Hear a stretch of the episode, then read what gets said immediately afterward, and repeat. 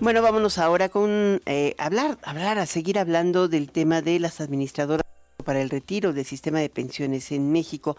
Hoy el presidente fue más preciso, dijo que las que pudiera es un es un cambio, queremos hacer un cambio que si bien los fondos sean administrados por las Afores o por el sector público, ya hay un poquito más de precisión, pero eh, dice que eh, si hay una intención de enviar una iniciativa de ley para reformar el sistema de pensiones.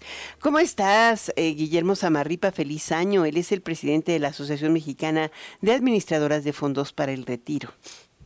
Todo muy bien, Alisa. Un feliz año para ti y para toda la audiencia.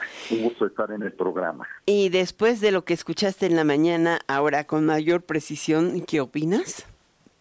Eh, a ver, yo, yo creo eh, dos cosas que, son muy importantes. Primero, eh, la, en el evento del domingo se dio un punto de vista por parte del presidente respecto a dos temas y había información incompleta. Y yo creo que ayer hubo mucho de este fenómeno de información incompleta, qué quiso decir, y yo creo que hoy en, la mañanera ya nos dio claridad. Una cosa que es muy importante y que, eh, que dice es el tema de la administración de los recursos puede ser las administradoras privadas AFORES o el gobierno. De hecho, hoy en el sistema hay una administradora que es 100% el gobierno, que es pensionista y otra que es 21 Banorte, que es la mitad propiedad del, del propio gobierno. Entonces, del IMSS, ¿no? Eh, de, del IMSS, del gobierno a través del, del IMSS. ¿no? Entonces, yo, creo que da claridad y se disipa esta idea que hubo de es que van por el dinero y demás. Yo creo que eso fue muy claro en decir que no. El otro punto que, que dijo es muy interesante, porque lo que él está poniendo el énfasis es cómo le hacemos para que las tasas de reemplazo sean mejores. Veamos si se necesitan calibrar las tasas de reemplazo. Y yo creo pues que eso es algo que como todo esquema legal, no solo de pensiones, eh, otro tipo de, esquemas se, se proponen, se legislan, luego se revisan, y eso no quiere decir que son eh, están definidos de manera perfecta. Pero debe revisarse, ¿no?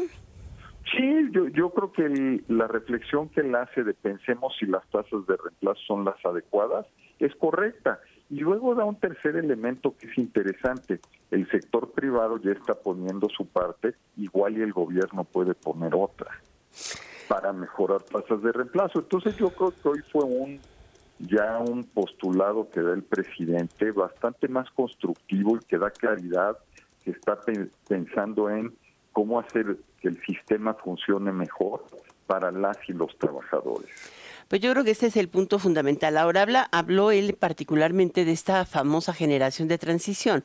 Em, eventualmente se sabía que eh, iba a ser un problema eh, para muchos trabajadores el inclusive obtener una pensión y por eso se hizo la reforma del 2022, eh, bajando la, la, cantidad de semanas cotizadas y también aumentando la cuota de aportación social del gobierno y la cuota eh, privada. Pero ¿crees que en algún momento la pueda eh, mejorarse si uno no se resuelve el problema de envejecimiento de la población y segunda si el ahorro voluntario que puede ser el, el elemento donde el trabajador juega en su favor no se computa desde un inicio como ahorro voluntario y con una eh, aportación prácticamente obligatoria que pudiera computar en tu pensión final? Yo, yo, yo creo que tocas dos temas que son muy importantes. Eh, y, que hay que eh, pues que hay que reflexionar en cómo mejorarlo. Uno, políticamente no lo han querido hacer, pero esa es la respuesta. Eh, no, pero pero a ver, yo creo que sí se puede hoy pensar en varias cosas. Lo que decías de ahorro voluntario, yo creo que en la reforma del 2020 no se cubre el ahorro voluntario porque se estaban tocando tres aspectos fundamentales y los más importantes eran los pilares del sistema privado. Eh, y un pendiente que queda es pensemos en cómo hacer que el ahorro voluntario funcione, sobre todo para la generación de transición y los que tienen sueldos mayores a cinco salarios mínimos. Para los que tienen menores sueldos, que están en la generación de transición, si juntan las semanas y llegan a la pensión mínima garantizada, ese esquema les resuelve que varios años hayan cotizado por debajo. Entonces también a la generación de transición al 80 o 70% se resolvió con la reforma del 2020. Entonces queda una parte que es importante y que el ahorro voluntario es una de las vías para hacer que lleguen a tener pensiones dignas.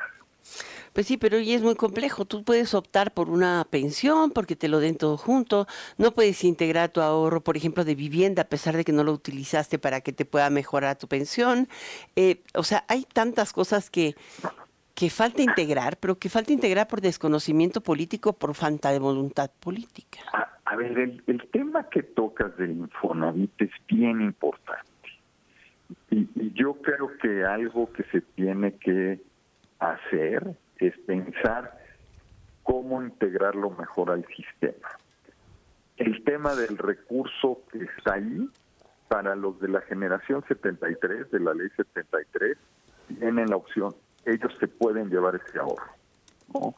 Para los de la ley 97 y la generación de transición de la ley 97, si compran una casa con ese dinero, lo que van a tener es menos ahorro para su retiro, pero una casa. Y los otros, pues pueden tener un mayor ahorro, pero también ahí hay que definir el esquema más claro, porque esos cinco puntos extras pueden complementar muy bien el ingreso pensionario. Pero yo creo que, a ver, el, eh, mucho del sistema y la parte del Infonavit están conceptualizados para la etapa de que la gente tiene una necesidad de vivienda y la etapa de ahorro o de acumulación. El ahorro es patrimonio, claro, es patrimonio. Es patrimonio, pero no está pensado en cómo desacumularlo y cómo usarlo el ahorro que me quede en el tema pensionario. Exacto. Entonces, yo creo que allí hay retos muy importantes para todavía perfeccionar el sistema y, y yo de lo que entiendo de lo que dijo hoy el presidente en, en la mañanera es hay temas que revisar para mejorar y al final es mejorar para que los trabajadores estén en una condición superior a la que podrían tener ahorita. Entonces, yo, creo que hoy sí nos dio claridad. Yo creo que fue muy bueno lo que dijo y está en un tono constructivo respecto del sistema y hay que reconocer que el sistema todavía puede tener áreas de mejora. Estamos absolutamente de acuerdo. Muy bien, Guillermo Samarripa Escamilla, me quedo con eso. El sistema tiene áreas de mejora. Él es el presidente de la Asociación Mexicana de Administradoras de Fondo para el Retiro. Em, como dicen, el diablo está en los detalles. Esperaremos a ver la propuesta de ley. Eh, eh, es correcto, y, pero yo creo que podremos construir, si la actitud es positiva, seguro se podrán hacer cosas, ¿no? Y se va a avanzar, ojalá que se avance bien. Muchísimas gracias, Guillermo. Muchas gracias. Felicidades, un gran abrazo. Igualmente, un gran abrazo y lo mejor para este 2024.